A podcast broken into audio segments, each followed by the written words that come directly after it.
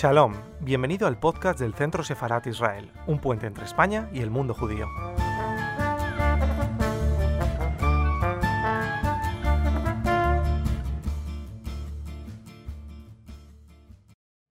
Gracias a todos por acudir a esta cita con la historia, la filosofía y el teatro que hemos organizado desde la Embajada de Israel, Cultura Bas y el Centro Sefarad. Conmigo se encuentra copresentando esta mesa redonda don Miguel de Lucas, director del Centro Sefarad. Bienvenido, Miguel. Gracias. La biografía de Hannah Arendt es típica de otras biografías de intelectuales judíos que han vivido y actuado en la Alemania de la primera mitad del siglo XX. Todos ellos han sido forzados a huir de una Europa dominada por los nazis por ser judíos. Sin embargo, ellos fueron los representantes más emblemáticos de la tradición intelectual alemana europea y al mismo tiempo se enfrentaron con el conflicto que surge de una identidad judía anacional en una Europa nacional y nacionalista. Creo que la relación conflictiva entre Israel y Hannah Arendt, entre ella e Israel, radica en esta pugna entre una autoidentidad anacional y, y de, autoidentidad judía eh, anacional y un país que se autodefende como el Estado-nación del pueblo judío. Dicho esto, Hannah Arendt fue sin duda alguna eh, una de las personas más brillantes, importantes y originales en el pensamiento político del siglo XX. Es un personaje que nos sigue fascinando y la obra Hannah Arendt en tiempos de eh, oscuridad nos lo muestra. Miguel, te paso la palabra. Muchas gracias, Rodica. Es un placer, como siempre, compartir contigo y con, tu equipo estas, este tipo de iniciativas. Eh, nosotros, además, en el contexto de lo que acabas de decir, hemos estado trabajando en estos últimos meses con eh, la Embajada de Alemania de una manera muy intensa. Primero porque Alemania ha tenido la presidencia de la Alianza Internacional para la Memoria del Holocausto hasta hace unos pocos días. ¿no? Y Centro Sefara de Israel es el lugar donde se encuentra la delegación de España ante la Alianza Internacional para la Memoria del Holocausto. Y también en los próximos días eh, organizaremos un evento para conmemorar los 1.700 años de la llegada de los judíos a Alemania. Y esto entronca con lo que decía Rodica, la importancia que tiene el judaísmo dentro de la identidad cultural alemana. Con la gran explosión eh, que supone, sobre todo, digamos, el siglo XIX y que se prolonga hacia el siglo XX de la cultura alemana, y con esto decimos de una, una de las culturas más importantes de Europa, cuando eso ocurre, los judíos están en la vanguardia de eso. Y a veces nos preguntamos por qué. Pues sencillamente porque los judíos ya tenían una, una, fase de educación, de cultura, de saber leer en un contexto en el que mucha gente no sabía ni leer. Y eso hace que sean una parte muy importante de lo que conocemos como cultura alemana y al mismo tiempo una parte muy poco representativa de la población, porque no había muchos judíos en Alemania y como decía Rodica además, en una confrontación, diálogo a veces con lo que es la identidad nacional alemana. De todas maneras, si tomáramos un judío de, principios del siglo XX, le dijéramos, mira, hay una mala noticia, va a ocurrir algo terrible contra el judaísmo en Europa dentro de unos pocos años, y le preguntamos, ¿dónde crees que esto puede ocurrir? La verdad es que muy pocos dirían Alemania. Alemania era un país que muchos judíos adoraban. Por ejemplo, la ilustración alemana, la Haskalah surge en un entorno alemán, con Moses Mendelssohn, que decía a los judíos, hablad alemán, es la lengua elegante, es la lengua culta. Y yo creo que Hannah Arendt de alguna manera es heredera de toda esa filosofía de pensamiento. Una persona además vinculada a Königsberg, la ciudad de Kant, eh, Ana Arendt, siendo una niña, ya leyó a Kant, había leído la crítica de la razón pura. ¿no? Luego, no hay, no hay algo que esté más en la línea de la tradición cultural alemana en el sentido eh, más intenso del término. Yo creo que además Hannah Arendt es heredera de lo que alguno ha llamado el judaísmo pesimista. ¿Cuál es el pesimista? El que dijo, nos tenemos que ir porque esto pinta muy mal. Otros muchos pensaron, no, no es para tanto, no, sería una locura que fueran contra nosotros y al final esos, la mayoría de ellos acabaron desgraciadamente en las cámaras de gas. Luego, de alguna manera, tenemos esta, esta figura de Ana Arendt como una, una, identidad muy alemana y al mismo tiempo profundamente judía. Quiero también agradecer a, Teatro Urgente, la compañía Teatro Urgente, además tengo una relación personal con algunos de sus impulsores y soy usuario del mismo. Estaba en la sala Galileo eh, viendo obras de, Teatro Urgente y, también vinculado, por supuesto, al Ayuntamiento de Madrid, del Teatro Galileo, del que nosotros además, el, Ayuntamiento de Madrid es parte del consorcio Centro Sefarad Israel con lo cual es un placer eh, estar en esta iniciativa, compartir con todos vosotros, con las personas también que van a ser parte de la, mesa, con Teatro Urgente y por supuesto con la Embajada de Israel. Y yo creo que ya podemos escuchar a Jesús Arcos que va a ejercer la difícil tarea de moderar el diálogo entre intelectuales. Jesús. Muchísimas gracias, Miguel. Eh, pues sí, muchísimas gracias a todos, al Centro Sefarat Israel, embajadora de Israel en España, eh, a vosotras, profesoras, Daitz y Gesser y por supuesto Karina como em, bueno, pues un poco la, artífice de, esta obra. Bien, os voy a presentar, voy a hacer una breve presentación de, cada uno de vosotros em, para que em, veamos hasta dónde podemos llegar a profundizar. Decía que tenemos con nosotros a Karina Garantiba, que es actriz, escritora y productora de nacionalidad colombiana. Sus obras Runners, y la noche no se estrenó La vida es sueño, la noche que no se estrenó La vida es sueño, han sido elogiadas por críticos y académicos. Es fundadora de Teatro Urgente, del proyecto que ha puesto sobre las tablas lo más relevante del pensamiento contemporáneo. Bienvenida, Karina. Bienvenidos a todos los que nos están escuchando también y, y muchas gracias por esta convocatoria. Por otro lado, está con nosotros la doctora Martina Weiss, que es coordinadora de investigación del Centro Internacional Vidal Sassoon para el estudio del antisemitismo. Estudió ciencias políticas y relaciones internacionales en Argentina y luego en la Universidad Hebrea de Jerusalén, donde se doctoró. Ha publicado artículos sobre temas relativos a los derechos humanos, política exterior y minorías étnicas en la España contemporánea. Bienvenida, profesora. Gracias, gracias a ustedes por la invitación. También contamos con nosotros hoy eh, con la doctora Silvina Gesser por la Universidad de Tel Aviv, investigadora en el Instituto Harry S. Truman para la promoción de la paz de la Universidad Hebrea de Jerusalén y profesora en el Instituto Salti de Estudios Sefardíes Ladino de la Universidad de Barilam Ejerce como investigadora del Instituto Truman y en su haber pues, tiene varios libros e investigaciones de prestigio publicadas. Bienvenida, Silvina. Bienvenida, profesora. Muy buenos días, muy buenos días y muchísimas gracias por haberme invitado. Un placer.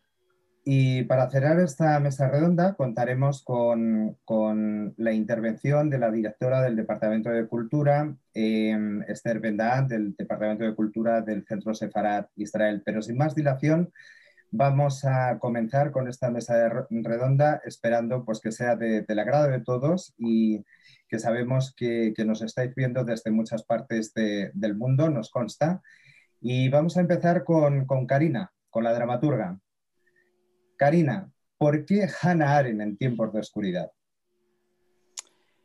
Em, bueno, en primer lugar, creo que vivimos unos tiempos que para muchos de nosotros se podrían calificar de, oscuros en algún sentido. Eh, creo que hay un gesto fundamental que representa la libertad y, que es poder moverse libremente y que en este momento, por razones sanitarias, el movimiento pues, ha sido limitado, lo cual tiene muchas connotaciones, se puede leer de muchas maneras. Em, desde luego es una catástrofe que no se puede comparar con, ninguna otra ni con lo que vivió Arendt en su, tiempo, eh, que tuvo que experimentar mm, creo que una de las mayores oscuridades que ha vivido la historia moderna cuando efectivamente, como, hemos comentado, siendo una joven estudiante de filosofía y, confiando en, el entorno al que ella pertenecía, que también era Alemania, em, y tuvo que vivir en primera persona la restricción de los derechos y todo lo que ocurrió eh, antes de que ella eh, tomara la decisión de huir. Em, por suerte para todos, ella logró escapar y toda su vida eh, se esforzó en, encontrar pensamientos, razonamientos que, arrojaran luz a la humanidad, o así es como, yo lo veo. Es una pensadora mm, preocupada por, la política, preocupada por la humanidad, em, que abandona eh, la actitud más contemplativa para, para preocuparse por los problemas que tienen la convivencia y los seres humanos.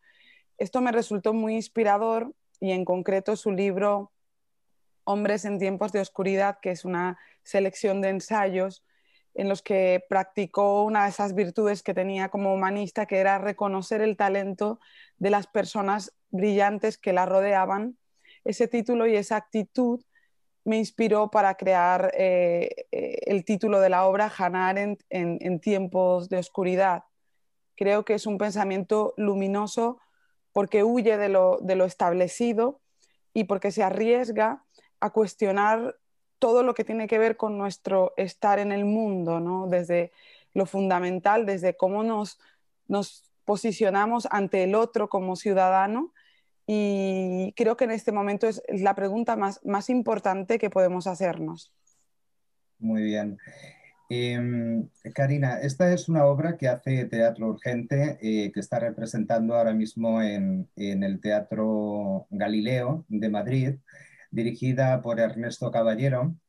Y mm, el contenido que, hemos visto en, la obra eh, es muy, muy potente, pues, pues como dices, pues eh, abarca incluso hasta, hasta nuestros tiempos. Pero entrémonos en, la obra. Dice, la obra comienza presentándonos una Hannah Arendt preguntona, ávida de conocimientos que quizá le fueron inculcados por su abuelo.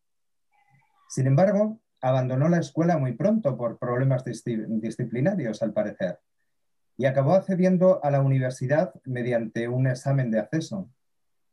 ¿Quién crees tú que influyó más en su pensamiento, su abuelo o su madre? Porque la madre jugó un papel principal en su educación, ¿verdad? Sí, yo quise presentar a Hannah Arendt como fruto de un entorno, como parte de algo. La idea de una Arendt desarraigada o brillante porque se encontró con Heidegger o con otros filósofos, me parece una idea incompleta. Hannah Arendt pertenecía a una familia judía en la que sus abuelos, que habían emigrado desde Rusia, eh, formaban parte de esta Haskalah, ilustración judía de la que antes hemos hablado en la presentación. Eh, sus abuelos maternos y paternos eh, tenían ideas políticas sólidas, distintas, pero tenían una preocupación por la construcción de su entorno, por su propio papel en él, se cuestionaban su propia identidad judía dentro de Alemania. De hecho, Marta y Paul Arendt fueron unos padres muy comprometidos en la educación de, de Hannah, aunque él murió muy pronto, pero se conserva este libro, el User King, que era un libro en el que registraban los progresos educativos y, y el crecimiento de Hannah y que da la idea clara de que querían transmitir a Hannah un legado, de que había una intención de, iluminar esa vida y de hacerlo con las mejores herramientas con las que ellos contaban en ese momento, como es la educación. Y, creo que todo esto, crecer rodeada de, las historias de sus abuelos, eh, del entorno político de su madre, que militaba también en, partidos de izquierda y que estaba muy, muy implicada en todo este desarrollo, eh, social y político del momento previo eh, tuvo un efecto claro en Hannah.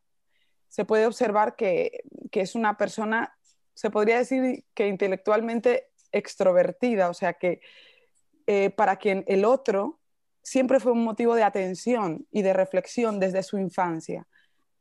Casi que ese encontrarse en casa, en el mundo, que fue una actitud ante la vida que la predispuso desde el entorno familiar a cultivar el pensamiento, no como un acto íntimo o solitario, sino en su, en su relación más directa con la acción. Así es como yo lo he comprendido y esa es la razón por la que he querido comenzar la obra con el entorno de Hannah, como parte de esa tradición o de ese eslabón. Y dime una cosa, cuando, cuando el padre la dice en su tierna infancia aquello de uno tiene que estar allí donde estén sus pensamientos. ¿En qué estabas pensando, Karina? ¿Qué, imagen del padre has querido proyectar sobre el personaje de Ana? ¿Qué, nos has querido decir en esa expresión? Sí, la huella del padre en Hannah Arendt es un misterio porque es muy niña cuando él muere y claro, yo considero que el teatro es un lugar excepcional para explorar los misterios, un misterio tan profundo y como es la muerte. Tiene la posibilidad del teatro de representar el asombro sin intentar mm, resolverlo, sino mostrar ese asombro humano. Entonces, para mí ese hecho tenía un gran valor y quise presentarlo como un primer acontecimiento que marcaría la vida de Hannah y esa frase en concreto que dice uno debe estar ahí donde estén sus pensamientos, para mí tiene dos imágenes. La pregunta de, por un lado, de qué es el ser humano, cuando el pensamiento de Paul Arendt se ausenta por la enfermedad, por las alucinaciones que tiene por la sífilis y va dejando de ser él, em, digamos que pierde la conciencia, ¿no? de alguna manera ya no es él. Entonces, al no poder pensar como él ya no es él. Y la segunda imagen tiene un sentido más moral, kantiano o práctico. Hay una frase que, en la que Hannah Arendt eh, le dijo a un, alumno en la Universidad de Chicago que decía que, que, no contradecirse a sí mismo era una ley básica del pensamiento, un, casi un, un mandamiento de la razón no contradecirse, ser coherente, ¿no? Em, quise ponerlo aquí como un legado no tan racional, sino ligado a la imagen de un padre ausente que no puede despedirse, pero que de alguna manera eh, logra dejar en, en Hannah esta, huella. Que no, no, es un hecho real, pero es un hecho poético. Y, volviendo otra vez a, su madre, eh, Marta, eh, ¿qué, papel pudo haber jugado en, la teoría política de Hannah Arendt, eh, eh, sobre todo con su pensamiento democrático, nada religioso, pero, pero fuertemente identitario, enlazando un poco con lo que se venía diciendo anteriormente? Porque muy al principio de la obra, em, la presentáis discutiendo acerca de la necesidad o no de, llevar a cabo asociaciones judías, a las que, por cierto, ella se, opone, dice, aboga más por las asociaciones políticas. ¿no? ¿En, qué modo pudo haber influido esto también en el pensamiento de Hannah? Sí, em, la sensación que me produce estudiar la biografía de, de Hannah, hizo en concreto esta etapa de formación de adolescencia, infancia, es que Marta Arendt quería para Hannah un futuro quizás más cercano a la asimilación, que quizás era algo comprensible porque en la juventud eh, de Hannah nada hacía pensar que, otra opción pudiera ser la más adecuada. Ella quiso educarla según el ideal de, Goethe. Evidentemente nunca se cuestionaba que fueran judíos, estaba fuera de cualquier discusión en el hogar eh, de los Arendt, pero no era una cuestión de identidad, sino yo creo de hacia dónde dirigir sus esfuerzos, su trabajo, su, atención intelectual. Y creo que las asociaciones judías se podían mirar en ese momento como algo marginal, o Marta lo percibía como que podía marginar a Hannah frente a otras opciones más claras como la acción política en la que ella misma estaba implicada. Marta militó en la izquierda de, forma activa y tenía grandes esperanzas para, para Hannah dentro de la izquierda, esperanzas que Hannah decepcionó muy rápidamente en la universidad con, sus posturas críticas. De hecho, hubo una anécdota en la que la madre le encarga un ensayo para casi hablar de, un, marxista que estaba muy en boga en la época y el, ensayo de Hannah fue completamente crítico y la madre nunca, nunca lo, lo, llegó a sacar a la luz, ¿no? porque Hannah tenía esta mirada crítica, sobre todo con aquello que le importaba, con lo propio. Muchísimas gracias. Pues sigamos profundizando en ello ahora con la doctora Weiss. Eh, doctora, mm, a Hannah Arendt no le gustaba que le llamaran filósofa. Ella se identificaba mejor como periodista. ¿Por qué se tomó tanto interés en, hacer estas diferencias? O al menos es lo que, lo que parece. Eh, sí, bueno, Ana Arendt claramente era una pensadora con una sólida formación eh, filosófica. Eh, a lo largo de su obra, esta formación influenció profundamente su visión del mundo, su obra literaria, su vida. Sin embargo, ella consideraba que el quehacer filosófico, y siguiendo esta mirada crítica hacia lo propio, ¿no? ella venía de la filosofía y precisamente porque venía de ella la, criticaba. Entonces, este, esta, eh, ella consideraba que el quehacer filosófico centrada en la reflexión sobre, sobre el ideal, lo bello, lo bueno, debía eh, equilibrarse, balancearse con un pensar y un hacer basados en la realidad concreta en la que viven los seres humanos. Es decir, para ella la reflexión filosófica, producida desde una torre de marfil intelectual, escindida completamente de la realidad, no solo es problemática en sí misma, sino que además es peligrosa. Una persona centrada exclusivamente en la teoría, como elemento opuesto a la práctica o la praxis política, eh, cuyo mayor objetivo es alcanzar, es hacer realidad un ideal predeterminado o una utopía, puede llegar a cometer acciones repudiables. Y esto se nota claramente en su, en su libro, en eh, Eichmann en Jerusalén, que viene a escribir aquí cuando le hacen, em, cuando llevan a juicio a, a Adolf Eichmann, ella subraya el hecho de que Adolf Eichmann, que fue uno de los principales ejecutores de la solución final, se consideraba a sí mismo como un idealista, en el sentido que era un hombre que, no solo vivía por sus ideas, sino que era capaz de sacrificar cualquier cosa, e incluso a cualquier persona, con tal de hacerla realidad. Y llevó hasta tal punto esto que incluso cuando le hacen, eh, ante la policía eh, eh, israelí en el marco del, juicio que le hacen, él, estaba muy orgulloso de este idealismo y, él declaraba que si lo hubieran mandado matar a su propio padre, él lo hubiera hecho. Por supuesto, Hannah Arendt es muy crítica de todo esto y en contraste con esta, eh, tendencia, digamos, este peligro que reside en la filosofía de intentar encajar la realidad al ideal, eh, Arendt se posiciona como periodista en el sentido de que es una persona que reflexiona y teoriza desde la realidad, desde la realidad concreta en la que vive.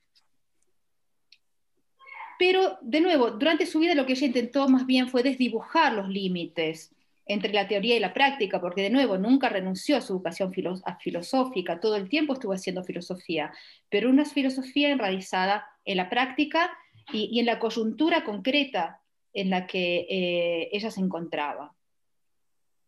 Entonces, es en este contexto donde el periodismo se convirtió en un instrumento fundamental para ella, porque fue a través de su escritura dentro de los periódicos, periódicos, de prestigio, periódicos leídos por intelectuales, por tomadores de decisión, que eh, ella logró participar no solo de los debates filosóficos, teóricos, sino que eh, tomó parte, digamos, de, de, la acción política de su propia época y fue moldeando el, pensamiento y el quehacer político eh, de, su vida, del mundo que la rodeaba. Eh, doctora Gesser, entonces, mm, en, la obra eh, hemos visto que, que, Hannah sentía algo especial por, por Martin Heidegger, ¿no? En la obra y ha quedado también un poco pues, pues en su historia y en su biografía. De hecho, em, el primer día que se encuentra con él queda tan, tan fascinada que le viene a decir que ella está allí para aprender a pensar. ¿En qué modo el pensamiento de Heidegger estuvo presente a lo largo de la obra de Hannah Arendt? ¿O hubo algún otro, alguna otra influencia más, doctora? Eh, bueno, eh, Hannah Arendt tuvo muchísimas eh, influencias del existencialismo filosófico alemán, pero si nos detenemos más específicamente a la relación entre Hannah Arendt y Martin Heidegger, es una relación que va a durar a lo largo de la vida de ambos. Ciertamente cuando Hannah llega a Mamburg como estudiante, y eh, asiste a las clases de Heidegger, eh, el filósofo alemán, que ya es un filósofo mm, bastante consagrado en ese momento, se encuentra eh, pensando y desarrollando su abordaje a lo que luego va a ser el libro el ser y el tiempo. Y Hannah Arendt sí queda virtualmente hipnotizada por la, por la grandeza intelectual que ve en Heidegger y sí sabemos, y nunca eso se desmintió, eh, tienen un, eh, un, romance que dura eh, un año, aun cuando Heidegger ya es em, un profesor casado y con dos hijos. Pero una cosa muy importante y que tenemos que resaltar es en la necesidad de no caer en el sensacionalismo o en en, aspectos románticos eh, un poco burdos, porque si bien eh, Hannah Arendt va a tener un, extremo, un, extremado cariño, una extremada admiración por Heidegger, se va a medir con él y va a eh, dialogar con él desde un punto de vista filosófico a lo largo de toda, de toda su carrera. Y una cosa muy importante que Hannah Arendt eh, constantemente eh, recalca es que tanto de Heidegger como de Husserl va a tomar el concepto de mundo, de estar en el mundo, o como decimos en inglés, being in the world. Pero va a haber una diferencia radical en la forma en que Hannah Arendt va a tomar algunos de los axiomas y algunos de los elementos que encontramos en Heidegger. Por ejemplo, eh, y que lo va a desarrollar, por supuesto, eh, a lo largo de su carrera, no lo va a hacer en los primeros años, sino que lo vamos a ver principalmente en 1946, cuando Hannah Arendt escribe eh, un libro sobre la filosofía existencialista, y luego en 1958, cuando Hannah Arendt va a escribir su otro gran libro, La condición humana. Y solo voy a em, remarcar dos puntos importantes. Para Heidegger, eh, eh, el estar en el mundo es el tener una conciencia de, eh, fin, de finitud y de temporalidad. la auténtica manera de estar en el mundo es saber que vamos a llegar a un fin y que el fin de, este, de, nuestra, nuestra estadía va a ser la muerte. ¿sí? Y que la forma más auténtica de compenetrarnos con esta situación existencial es la de ensimismarnos en nuestra propia existencia. Y para Heidegger un punto importante es que la pluralidad, ¿sí? O el estar en contacto con, y en intercambio y en diálogo con una serie de otros yo o de otros eh, selves en inglés eh, es una forma inauténtica de, eh, de llevar nuestra existencia. Y por eso, de alguna manera, la compenetración de Heidegger con el nacionalsocialismo es aceptar ese ensimismamiento absoluto del ser que hace que nos aboquemos a lo homogéneo, a lo, eh, a lo único, a lo, a lo, igual internamente, eh, eh, a lo coherente internamente. Y de alguna manera llega a la mitologización o a la mistificación eh, si quisiésemos decir, de lo que es el Volk, el Volk eh, alemán.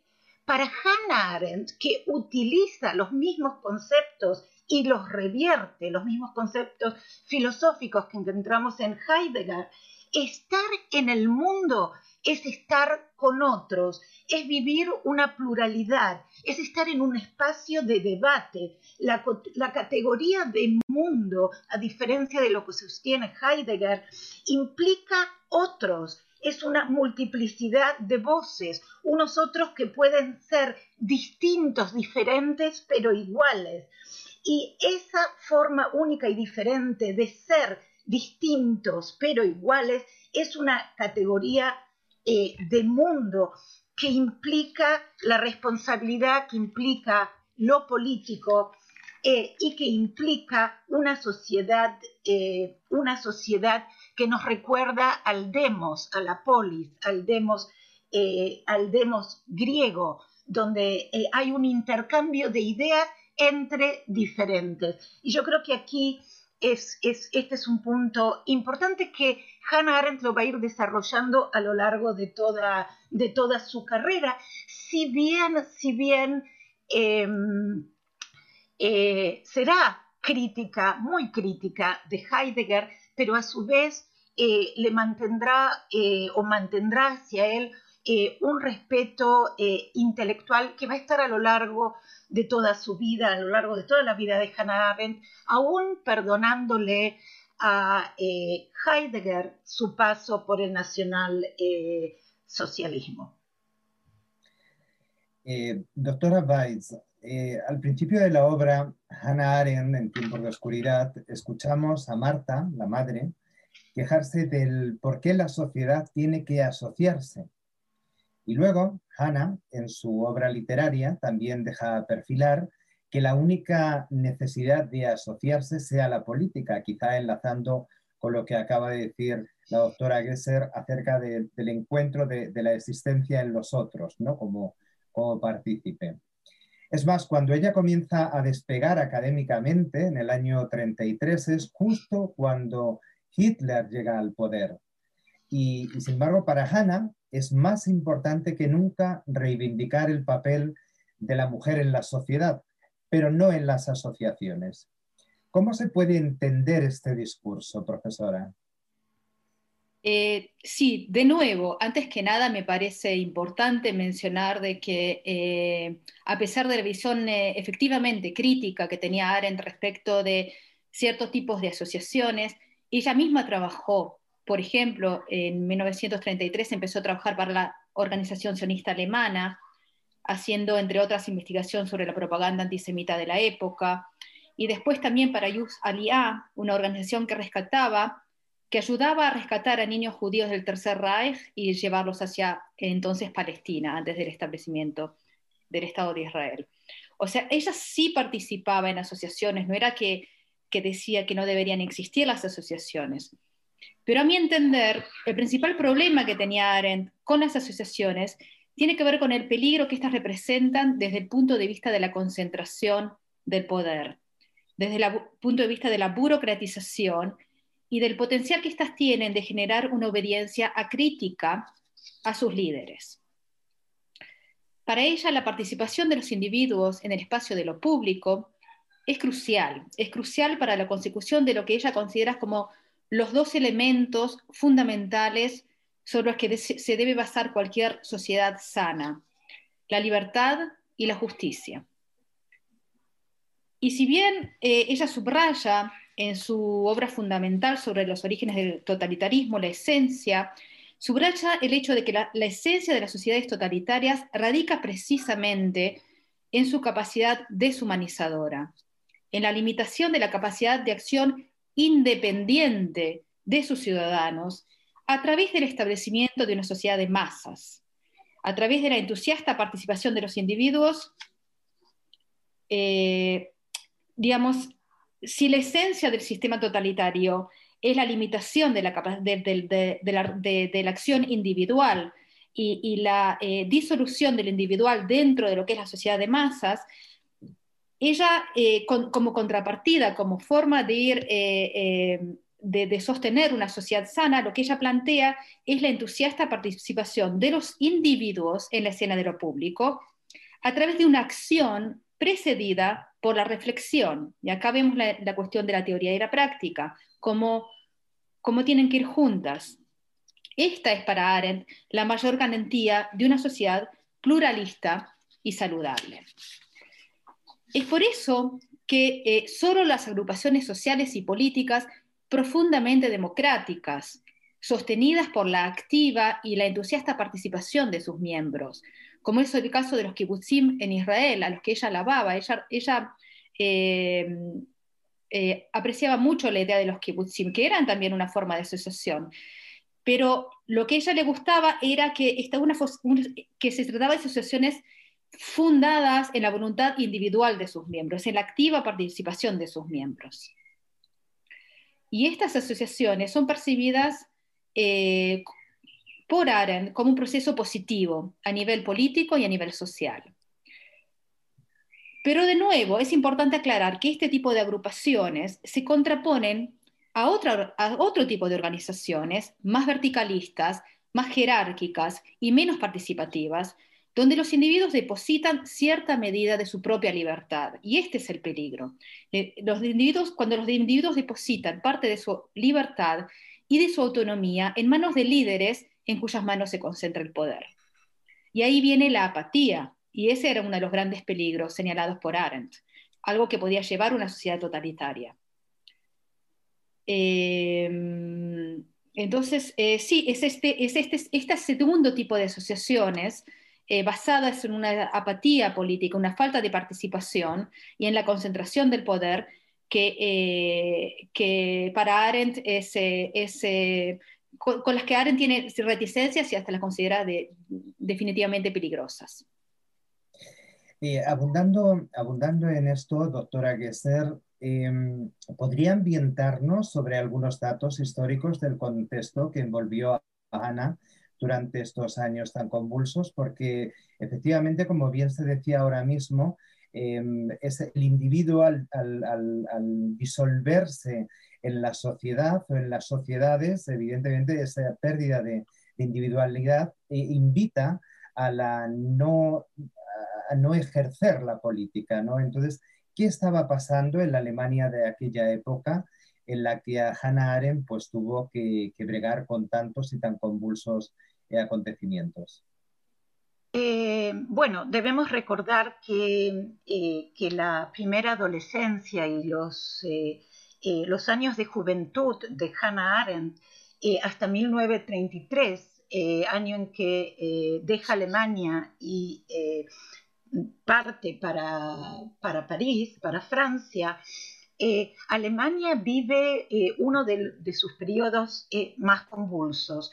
Eh, recordemos que con el fin de la guerra en 1918 y la firma eh, del Tratado de Versailles, em, eh, llegamos al fin del, del, Segundo Reich, del, del imperio, el imperio que había tenido la, la impronta de Prusia, que pierde frente a los aliados eh, y que de alguna manera representa eh, la, fractura de, la, Alemania militarista, conservadora, eh, nacionalista, que es de alguna manera ofendida y desprestigiada por, por las fuerzas aliadas, especialmente por Francia.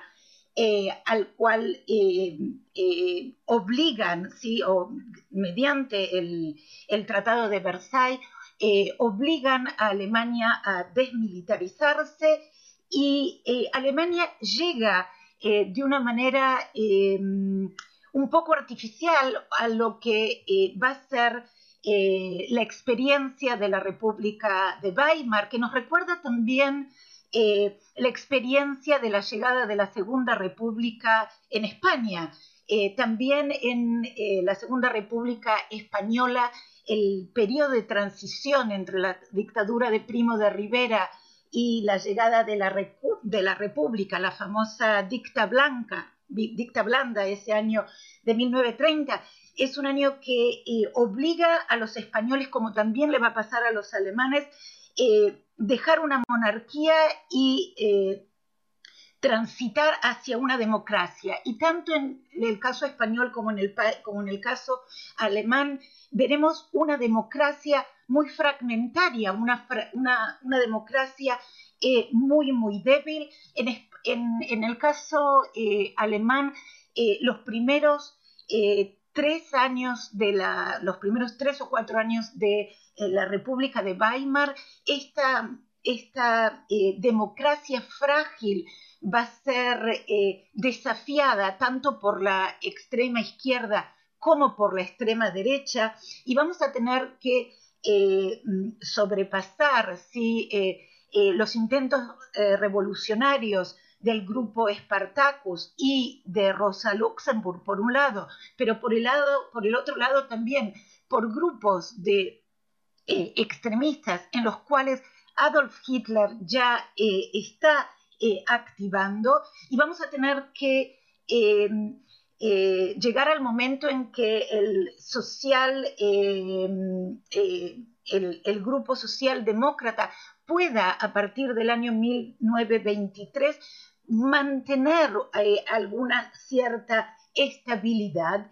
Eh, eso por un lado, desde el punto de vista político. Eh, tenemos que pensar que la República de Weimar no es la antesala al nazismo, sino que es un periodo en sí mismo que va a tener un comienzo complejo, unos cuatro años de estabilidad y a partir de 1929, con la crisis económica americana y em, las repercusiones en Alemania, una etapa final que va a dar lugar eh, al surgimiento eh, del, partido nazi, que se va a convertir en una opción eh, política finalmente en los últimos años de, la República de Weimar.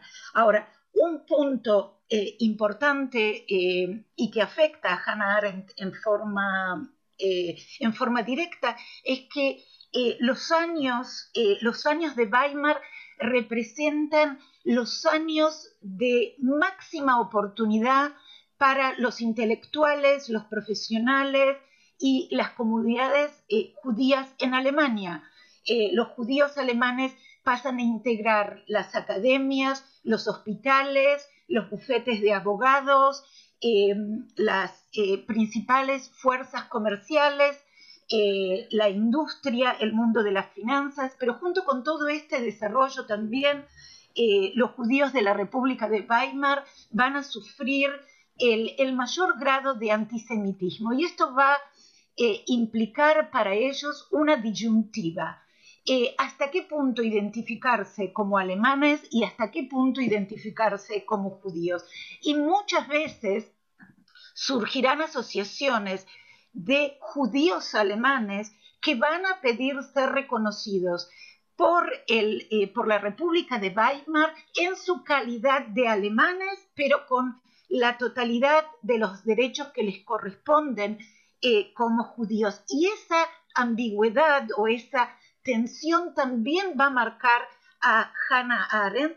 Si bien Hannah Arendt eh, al principio, en sus años eh, en Hamburgo, principalmente llega como estudiante de filosofía, eh, una de las cosas que le va a comentar a su, em, a su eh, profesor, que será su gran otro profesor, además de Martin Heidegger, que es Karl Jasper, es que si bien ella no buscó lo político, eh, el mundo político la atrapó, la atrapó y la obligó a actuar. Y es a partir de ahí que cuando ella eh, eh, es a partir de este momento en que ella empieza a activar en varias asociaciones, algunas asociaciones también sionistas, justamente para poder mantener y recalcar, por un lado, los derechos que les corresponden a los judíos alemanes como ciudadanos alemanes, pero a su vez también respetar eh, la identidad, la identidad política eh, de estos alemanes como judíos. Eh, y eso es un punto importante de la, de la República de Weimar que debemos, mm, debemos recalcar, además del hecho de que la República de, de Weimar es uno de los momentos más álgidos del, potencial de la cultura alemana y judeo-alemana, tanto en la literatura como en el cine, como en la música, como en las artes, y Hannah Arendt es justamente parte de ese mundo convulso, pero extremadamente interesante, desafiante y rico cultural e intelectualmente extraordinarias reflexiones, todas, todas las vuestras. Vamos a retomar de nuevo la obra con Karina. Eh, han pasado 88 años del incendio del Reichstag. ¿Crees que la sociedad de hoy en día es consciente de lo que esto significa? Porque tú dices que el peligro está en las masas dormidas. ¿Qué quieres decir realmente? ¿Es urgente? He querido precisamente trasladar, em, bueno, antes de contestar, quiero, quiero decir que, me, ha, encantado esta última reflexión tan, tan completa de, ese periodo y, la profundidad de todos los, comentarios que estáis aportando. Eh, las profesoras y quería agradecerlo porque además eh, creo que, lo que lo que más eh, interesa al espectador contemporáneo sobre Hannah Arendt es precisamente esa mirada que es una respuesta em, única a, una situación que ella vivió, pero que vivieron muchas otras personas. Pero al final con lo que nos identificamos es con cómo tú reaccionas ante eso que ocurre y que, no puedes evitar. ¿no? Yo creo que no somos eh, conscientes del momento en el que estamos y del peligro del momento en el que estamos creo que por eso Hannah Arendt es muy importante en este momento, porque eh, el peligro de estar aislados eh, en las casas, de estar sometidos eh, durante muchísimas horas a impulsos que vienen de relacionarse en redes sociales, cuyos algoritmos ya se han demostrado que, que son, que propician el pensamiento binario y que las personas eh, que se exponen a, relacionarse en estos círculos pierden mucha capacidad crítica y de observar los otros porque se van formando círculos donde solo estás relacionándote con aquello que te gusta. Si yo hago el análisis dentro de mi propio sector cultural, em, conversaciones como esta que estamos teniendo sobre la obra de Arendt, sobre su importancia, son muy pocos espacios eh, el mundo intelectual está... Eh, he tenido conversaciones como estas, pero realmente muy pocas, menos de las deseables, em, porque ya no podemos ir más allá de si algo nos gusta o no nos gusta. Hemos, hemos fijado casi muchas de las personas en ese lugar nuestro límite intelectual. Entonces, el arrojo intelectual de, de Hannah Arendt es importante. Em, Creo además que, en estos tiempos eh, la, cultura y el pensamiento se han quedado marginados frente a la hegemonía de, la ciencia. Eh, no, no, critico esta, esta, esta, hegemonía porque quizás en una pandemia es lo más, eh, es con lo que tiene que ser, pero sí creo que hay, que hay un peligro de marginar la opinión de, de, los intelectuales, de los sociólogos y de las personas expertas en el comportamiento humano. Entonces, observando ese peligro, creo que, la obediencia eh, y, las masas dormidas que tanto Hannah em, fue capaz de, estudiar, de criticar y de, ver em, a dónde nos podían llevar, por ejemplo, a la indiferencia, como ha dicho eh, la profesora Weiss, la indiferencia que era algo, porque las masas em, se estudiaron desde mucho antes de Hannah Arendt, desde el siglo XIX, ya se preveía que este hombre masa pero no se podía prever el efecto que podía generar esta obediencia en, la, falta de importancia no solo del daño ajeno, del dolor ajeno, sino del daño propio, como, bien ha dicho la profesora en el caso de Eichmann, hubiese preferido matar a mi padre, ¿no? Esa indiferencia. Em, estamos en un principio de, algo parecido. Eh, no, quiero no quiero decir que sí o que no, pero sí creo que, que estamos en un momento en el que al menos sí debemos estar muy atentos. Doctora Weiss, eh, a la luz de lo que se viene diciendo, ¿es verdad también, como se dice en la obra, que la culpa colectiva no sirve de nada? Bueno, eh, Hannah Arendt lidió con este problema en el contexto alemán de la segunda posguerra, eh, porque al confrontar los crímenes del nazismo, muchos alemanes que no habían participado ni apoyado activamente el régimen eh, declararon unánimemente todos somos culpables. Y esta declaración de culpa colectiva, en apariencia tan noble, fue aprovechada por los verdaderos criminales nazis para liberarse de toda culpa, de todo remordimiento. Si, si todos somos culpables, entonces nadie es culpable. Entonces, Hannah dice, no, esto, esto no, no, no, no, está de acuerdo con esto, creo que, moralmente no, eh, no es válido. Y subraya que la, la culpa siempre, siempre es de índole individual. Por otro lado, esto no implica, y pone mucho el énfasis en esto, y esto también es muy importante, que uno puede escudarse tras el argumento de que si los crímenes son tan enormes como, por ejemplo, en el caso del nazismo eh, o una dictadura, eh, es imposible actuar, digamos. Tampoco el hecho de la enormidad de los crímenes no es ninguna justificación, ni, nos, ni, libra a nadie de ninguna culpa. Ella insiste en este punto porque dice que incluso en las épocas más duras, como las que a ella les ha tocado vivir, siempre, pero siempre existe la posibilidad de elegir y de resistir. A veces esta posibilidad de elección está restringida al silencio o, a la inacción, pero eso también es una forma de hacer. A veces la inacción o el silencio también son una forma de acción. De ahí que cada persona tiene que hacerse cargo de lo que corresponde. Siempre, en toda circunstancia, existe eh, una culpa que siempre es individual. Por otro lado, y aquí me baso, mientras buscaba material para esta, para esta mesa redonda, leí eh, unos, escritos muy interesantes de la profesora Cristina Sánchez Muñoz de la, Universidad Autónoma de Madrid, que ha escrito un, artículo, entre otras, un artículo muy importante sobre, sobre este tema. Eh, y ella señalaba que si bien Arendt critica la noción de culpa colectiva, por otro lado enfatiza la importancia de la responsabilidad colectiva respecto del bien común. Y este concepto de responsabilidad colectiva viene a señalar la vital importancia que tiene la participación ciudadana para la construcción del futuro común, de la vida en común.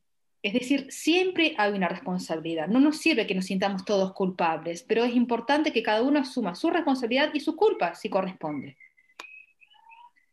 Y aquí también Arendt enfatiza la fundamental importancia que tiene la, activa participación de distintos miembros de la sociedad en el espacio y en el discurso públicos, porque en definitiva, esta responsabilidad colectiva se traduce en responsabilidad individual, siempre. Es decir, que todos y cada uno de los miembros de la sociedad son responsables por el futuro en común.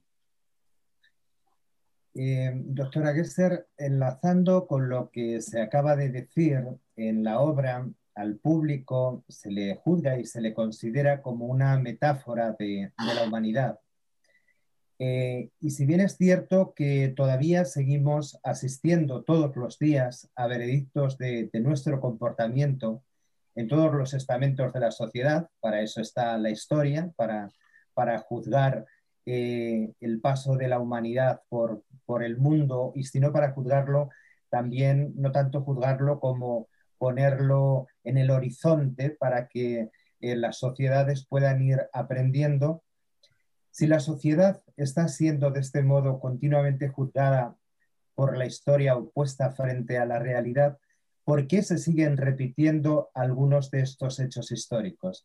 Quiero decir, la historia no se repite, ¿cierto? Se repiten los hechos, es decir, las actitudes humanas. ¿Por qué?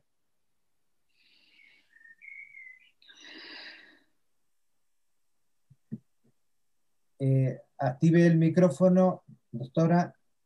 Sí. Perfecto. Eh, eh, no sé si le puedo responder a esa pregunta, pero sí puedo referirme a la visión y el diagnóstico que Hannah Arendt hace de, eh, determinados procesos que ella ve en forma, por ejemplo, eh, la creación del Estado de Israel y la crítica que tiene frente a este proceso de creación del Estado y que lo hace viendo lo que ha sucedido con los estados-nación en, la Europa que colapsa en, la Segunda Guerra eh, Mundial. Y tal vez uno de los puntos importantes para tener en cuenta eh, eh, al releer a Hannah Arendt es hasta qué punto Hannah Arendt pudo tocar temas que en su momento fueron terriblemente criticados y que le costaron a Hannah Arendt el ostracismo tanto del establishment sionista en Israel, como eh, su relación con las comunidades judías en, eh, Europa y en, eh, y en, Estados Unidos, cuando Hannah Arendt veía el peligro del desarrollo de la creación de un Estado de, de, Israel, la creación de un Estado, que fuese un Estado-nación homogéneo y no una patria para los judíos. Cuando ella hablaba del concepto, del concepto de patria judía, eh, lo decía teniendo en cuenta la posibilidad de encontrar un modus vivendi con eh, las poblaciones árabes en, el, eh, en Palestina. Y su visión en ese momento fue duramente, duramente criticada.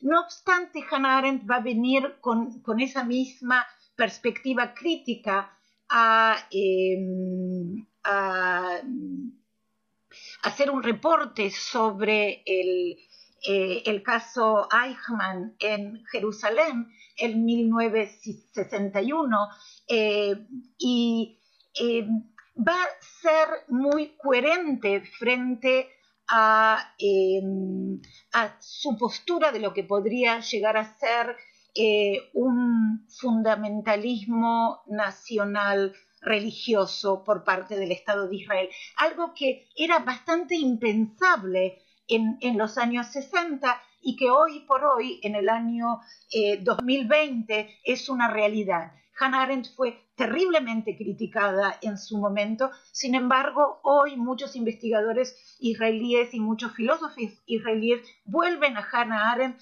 para ver cómo Hannah Arendt pudo diagnosticar esa situación que al final terminó convirtiéndose en realidad. Eh, no sé si eh, Hannah Arendt tenía como mandato eh, mm, analizar las leyes de la historia, pero sí tenía la audacia y la valentía de preguntarse sobre aspectos eh, muy dolorosos y muchas veces eh, silenciados o reprimidos por las diferentes sociedades, la europea, la alemana, la eh, judía alemana, la sionista en Israel o la palestina, y poner el dedo en la llaga y hacer las preguntas que molestaban y que dolían y que en su momento no se quisieron, eh, no se quisieron tratar. Eh, eso es lo que rescato en relación a su pregunta y eh, cómo la toca a Hannah Arendt. estupendo, pues la verdad es que nos ayudan con una reflexión mucho más profunda de, de su pensamiento eh, en este tiempo, en marzo de 2021 en el que nos encontramos. Y esta pregunta, para ir finalizando, me gustaría trasladársela a las dos. Eh, profesora Weiss, profesora Gesser, ¿cuál creen ustedes que ha sido el legado más importante que nos ha dejado Hannah Arendt en nuestra sociedad de hoy en día, a marzo de 2021? ¿Quién eh, empieza primero? empezar? Eh, bueno, mm, digamos que, eh, que, Hannah Arendt es una, es una filósofa, es una intelectual, es un intelectual público, es una crítica, una pensadora crítica con la cual podemos pensar, que nos ayuda, que nos ayuda a pensar eh, es una figura clave en todo lo que es la teoría crítica y creo que uno de los puntos más importantes que rescato es el compromiso de Hannah Arendt con su tiempo eh, y con eh, el, momento que le tocó vivir como desplazada, como refugiada, como judía perseguida, como sobreviviente y como eh, figura intelectual que quiso dar testimonio de su tiempo y que siempre estuvo dispuesta eh, a pagar un precio por ello, eh, manteniéndose fiel a, los ideales que la formaron desde su, desde su juventud, si decimos que de alguna manera el marxismo y el existencialismo alemán en la figura de Heidegger marcaron su campo intelectual, su campo filosófico, va a ser fiel a, este contexto filosófico, comprometiéndose con la realidad y, sin tener miras cuando eh, siente la necesidad de criticar y de traer eh, puntos que deben ser analizados, como por ejemplo, eh, cuál es la legitimidad que nosotros tenemos para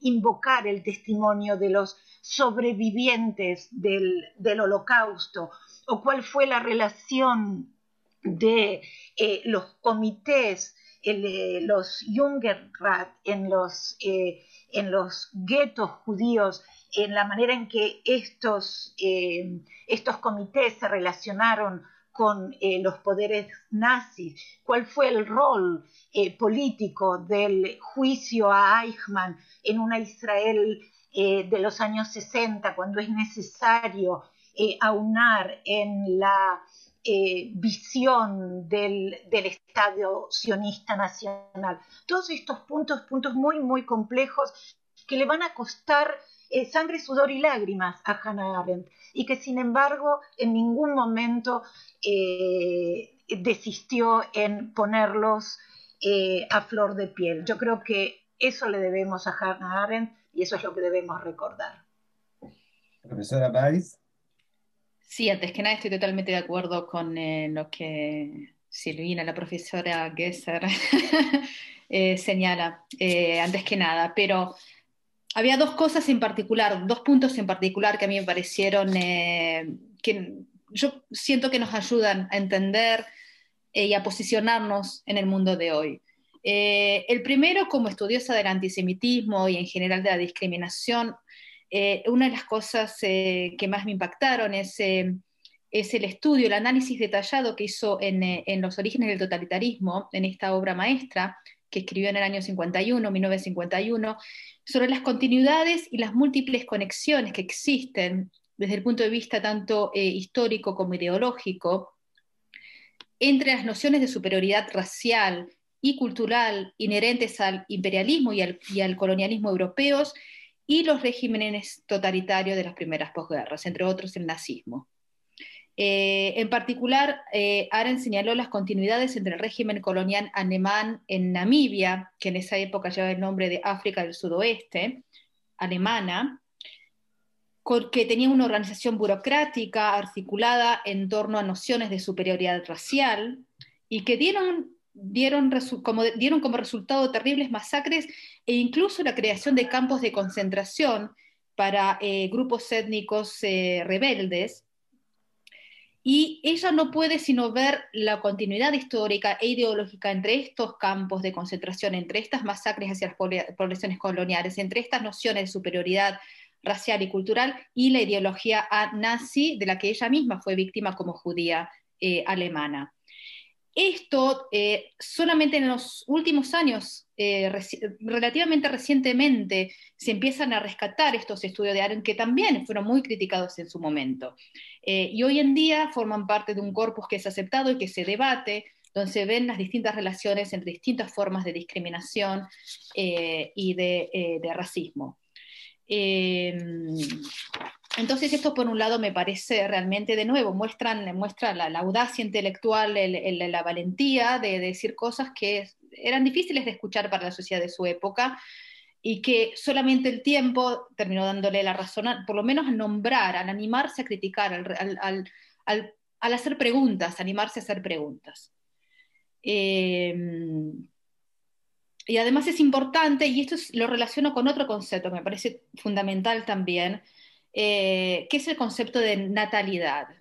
Eh, con natalidad, eh, se refiere no solo a un, a un, hecho meramente biológico, es decir, los seres humanos, humanos nacemos y morimos, está la muerte y el nacimiento.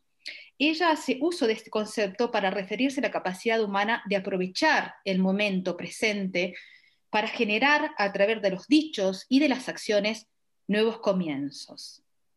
Arendt ve en esta capacidad de los seres humanos la posibilidad de rescatarse a sí mismos. Se trata nada menos y en sus propias palabras de un milagro, del milagro de la vida, del milagro de la creación humana, con una capacidad de salvar al mundo. Y en esto también está en diálogo con Heidegger, porque siguiendo la, filosofía existencialista dice, dice eh, de hecho en la condición humana, dice, argumenta que los hombres, lo que caracteriza a los hombres no es el hecho de que sean mortales, como dice Heidegger, somos mortales, vamos a morir y eso es lo que define la condición humana. En contraposición a esto, o en diálogo más bien dicho, con esto, ella dice, lo que caracteriza a los seres humanos es el hecho de que sean natales, no que sean mortales, sino que sean natales, en el sentido de que están en el mundo para crear constantemente nuevos comienzos. Y es en este marco donde aparece el espacio de lo público, donde aparece lo político, que es por excelencia, que es el espacio por excelencia de la acción y por tanto es el espacio por excelencia del milagro de un nuevo renacer. Y si me permiten solo agregar eh, un, muy breve comentario para terminar las palabras de Martina. Eh, en realidad eh, el subtítulo o uno de los, pues, de, los títulos que tiene eh, la, condición, la condición humana, este libro tan importante de Hannah Arendt, es Vida Activa, la vida activa. Es, es, justamente este hacer político, este comprometerse que la define. Creo que nos podemos quedar con esa idea. Estupendo. Eh, Karina, bueno, pues en, este, en esta vida activa, en esta vida activa, ¿creéis que, habéis conseguido romper la cuarta pared del teatro con esta obra? Porque al final de la obra es extraordinariamente reveladora, no voy a contar nada, pero sí el papel de los personajes eh, y los actores. ¿Habéis conseguido romper esa cuarta pared? Creo que, bueno, la, obra ha conseguido eh, primero acercar a la figura de, Hannah Arendt a, muchas personas que no la conocían en el ámbito del teatro y del público que acude al teatro. Eh, de alguna manera sí que ha roto algunas, algunas paredes y, y, es que eso que se habla siempre en el teatro, decimos esto de creación de públicos, que yo no sé, no sé qué es, no lo entiendo esta expresión, pero lo que sí ha pasado es que personas que, no se sentían identificadas con o que venían de mundos académicos o muchos estudiantes, se han ido, han ido configurando un público muy original y que está llenando eh, el teatro y que está haciendo comentarios sobre esta obra y que sin duda es un público de, Hannah Arendt, no, nuestro, no de teatro urgente. Entonces sí que ha, roto en ese sentido. Y, por otro lado, em, la, posición de esa escena en la que hablas, em, que de distanciar al, espectador de la emoción, que, es algo propio del teatro que, ya impulsó Bertolt Brecht, que también está presente en esta función. Em, su pensamiento de alguna manera escénico era que para que el espectador actuara había que alejarlo de la emoción y, y, y darle la posibilidad de distanciarse y con elementos épicos, con la propia dialéctica, para posicionarlo como un ciudadano pensante, a diferencia de ese, teatro más romántico.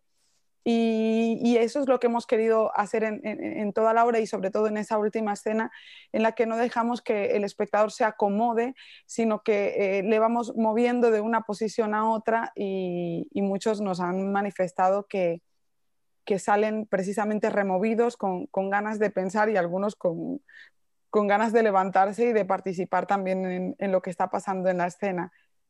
Creo que se está consiguiendo. Me consta porque sinceramente esa noche que fui a verlo me diste la noche, ya que me tuvisteis en vela dándole vueltas a los personajes y al mensaje. Bien, pues para, para finalizar esta mesa redonda contamos con Esther Bendaan, eh, Esther, tú como reputada escritora, ganadora de algunos premios literarios, eh, directora del Departamento de Cultura Judía del Centro Sefarat Israel y, experta en, todo ello, ¿cómo interpretarías el papel de Hannah Arendt como intelectual en la época que le tocó vivir con todo lo que aquí se ha dicho?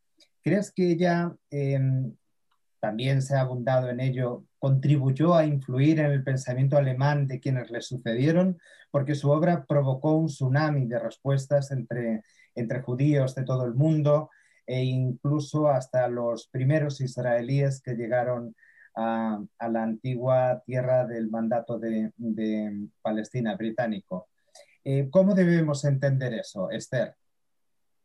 Bueno, en primer lugar quisiera agradecer eh, todo, todo este encuentro y, la posibilidad que nos ha dado el Teatro Urgente de reflexionar en torno a esta figura de Ana Arendt, que efectivamente, como comentas Jesús, es un, papel muy importante dentro de, de esa época que como se llama en tiempos de oscuridad, nos, nos, lo han hecho reflejar el teatro urgente, es una luz dentro de ese tiempo de oscuridad, porque tuvo esa oportunidad de, reflexionar acerca de su tiempo desde una del privilegio, ¿no? del, estar cerca, bueno, privilegio y, digamos también de la, de la, de la dificultad.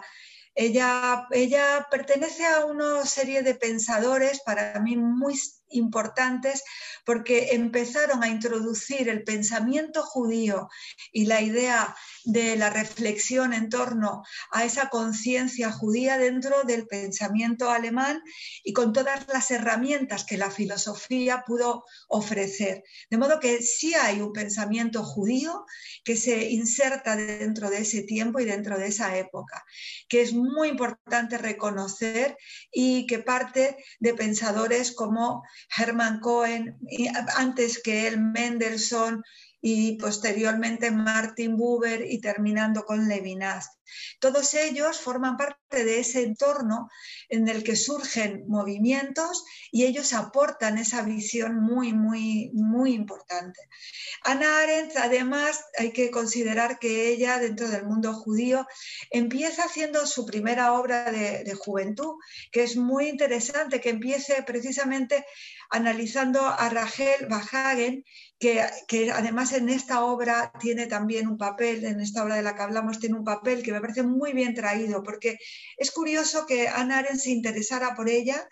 Por un lado vemos el interés por una mujer judía que en su tiempo tiene una especie de esos salones de los que incluso eh, Marcel Proust nos habla, son esos salones intelectuales, culturales, pero que esta mujer sufre además la discriminación, entonces que se preocupe de una mujer judía de su época y de, de algo que tiene que ver con el antisemitismo es muy, muy, muy interesante. Así que Ana, Ana siempre ha estado inserta en el mundo judío, llevándolo al pensamiento alemán y el pensamiento alemán trayéndolo al pensamiento judío.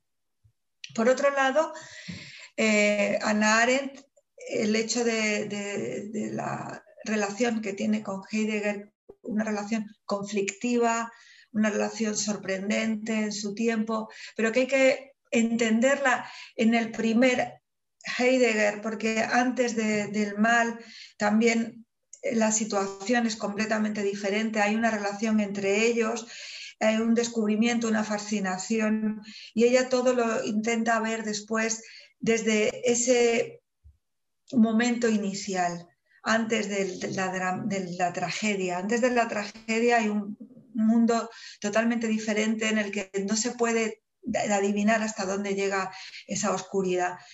Y, ella, yo creo que, hay que reinterpretarla y releerla. Su trabajo es muy importante, pero además eh, por muchos momentos produce una provocación que la, provocar en ese sentido siempre ha sido importante porque consigue que nos pongamos a pensar y el pensamiento y las claves de este pensamiento siempre son, siempre son iluminadoras.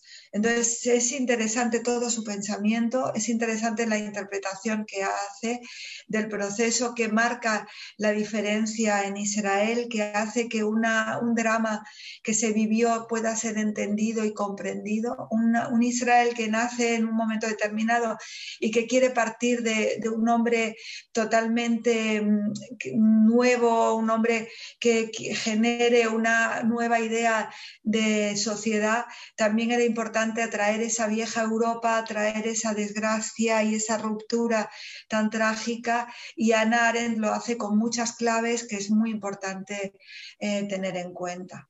Así que para cerrar, de algún modo, decir que, que es importante que, que, en España y que compañías como el Teatro Urgente, eh, intelectuales que quieran Ernesto Caballero, Karina Garantiva, que nos traigan este proceso, que reelaboren todo este trabajo, esta memoria, esta, esta investigación, para que nos hagan verlo desde una mirada actual, desde hoy, contemporánea, cómo ha eh, influido en la cultura general europea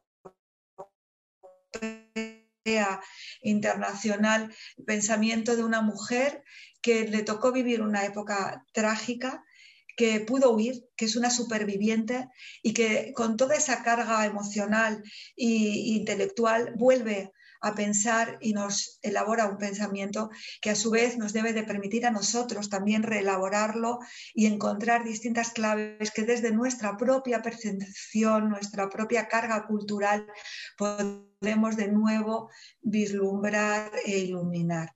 Así que muchísimas gracias a todos, muchísimas gracias a la Embajada, al Centro Sefarada, al Teatro Urgente por hacer posible un encuentro como este. Bien, pues gracias a todos, muchísimas gracias Esther por, tus conclusiones. Gracias, doctoras, por vuestra presencia, por vuestro conocimiento, por todo lo que se ha aportado aquí. Eh, gracias, Karina, Teatro Urgente, os queremos seguir viendo en, escena, queremos que esta obra siga eh, corriendo los escenarios de, toda España, incluso Latinoamérica, Europa, por supuesto que sí.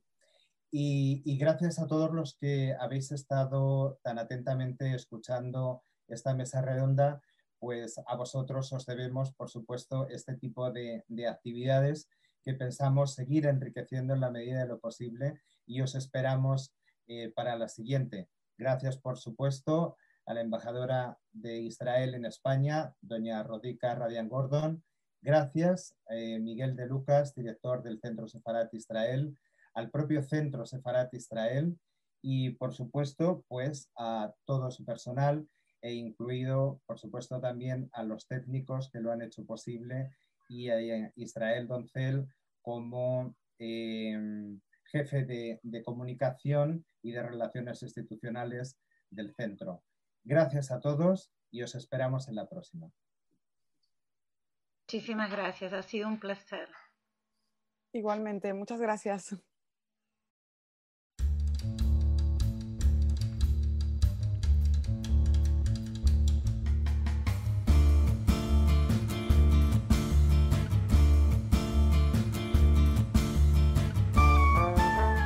Gracias por escucharnos. Recuerda que también nos puedes seguir a través de Instagram, Facebook y Twitter con el usuario arroba Centro Israel o si lo prefieres en nuestra página web www.sefarat-israel.es.